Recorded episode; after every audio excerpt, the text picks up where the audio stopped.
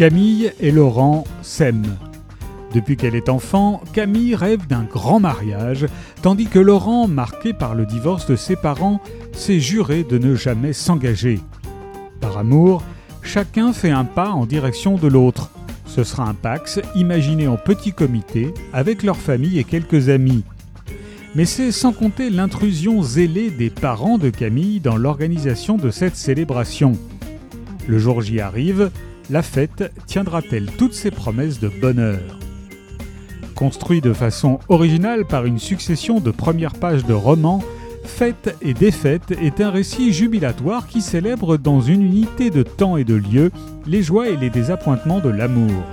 Servi par une galerie de personnages croqués avec humour et des dialogues ciselés, c'est un texte qui offre un plaisir de lecture irrésistible. C'est aussi le premier roman de son auteur Antoine Christo. Fête et défaite d'Antoine Christo est paru au Cherche Midi.